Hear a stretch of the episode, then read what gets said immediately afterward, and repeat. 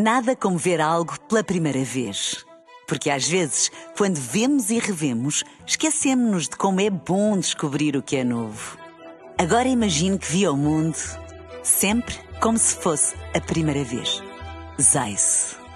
Veja como se fosse a primeira vez. Na rádio, no digital, em podcast. Música para sentir, informação para decidir.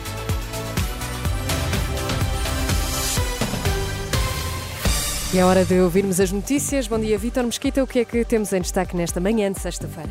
Bom dia, Teresa. Médicos de família têm dúvidas sobre contas do governo relativas a um excesso de especialistas em dois anos.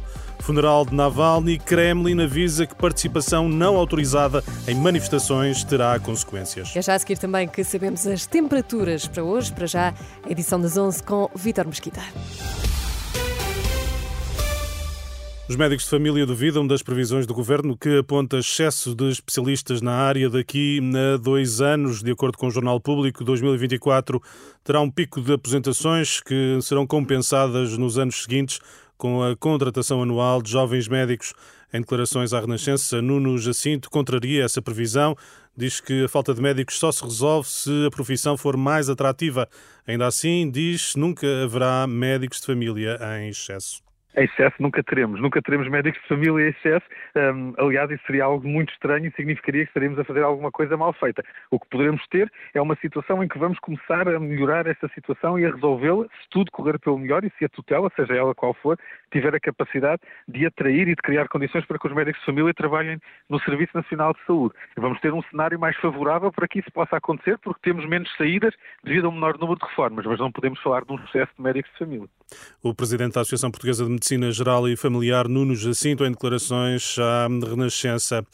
Há áreas sem um único candidato a professor abaixo dos 30 anos de idade.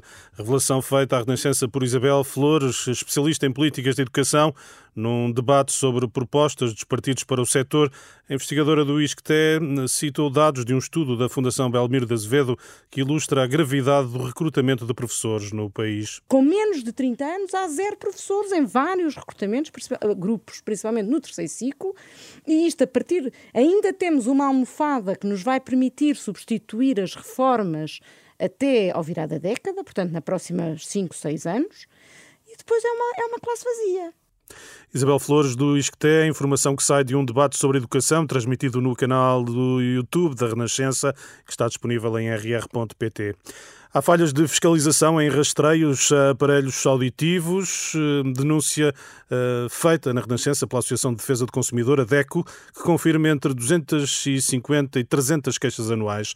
Rita Pinho Rodrigues alerta os consumidores para que procurem uma avaliação médica antes de encomendarem um aparelho auditivo. Aqui nós não podemos ter um polícia em cada esquina. O primeiro sítio a ir não é à loja do aparelho auditivo. O primeiro sítio a ir é ao otorrino. Aquela pessoa que o está a abordar na rua, por muito bem intencionada que esteja, por muito simpática, por muito bem vestida, por muito credível que esteja de bata branca, está a abordar para fazer negócio.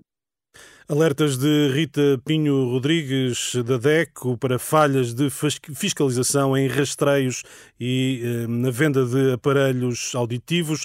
Também o audiologista Jorge Humberto Martins admite a ausência de regulamentação no setor, o que facilita, diz, situações de aproveitamento por pessoas sem competência para realizar exames eh, auditivos. São declarações que vai poder ler em rr.pt.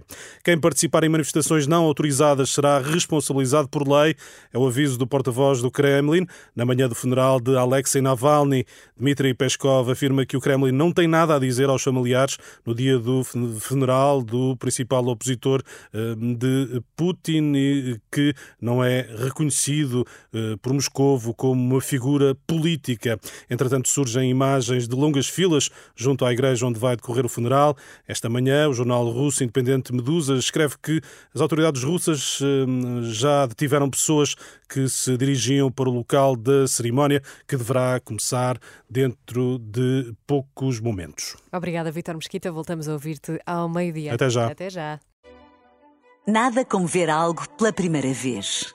Porque às vezes, quando vemos e revemos, esquecemos-nos de como é bom descobrir o que é novo. Agora imagine que viu o mundo sempre como se fosse a primeira vez. Zais. Veja como se fosse a primeira vez.